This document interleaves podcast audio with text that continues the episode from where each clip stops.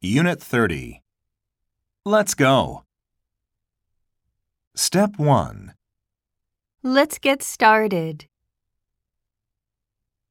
Let's eat out today. Let's take a nap. Let's meet at 11 o'clock in front of the station.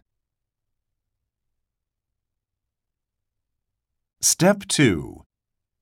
Let's wait and see, shall we?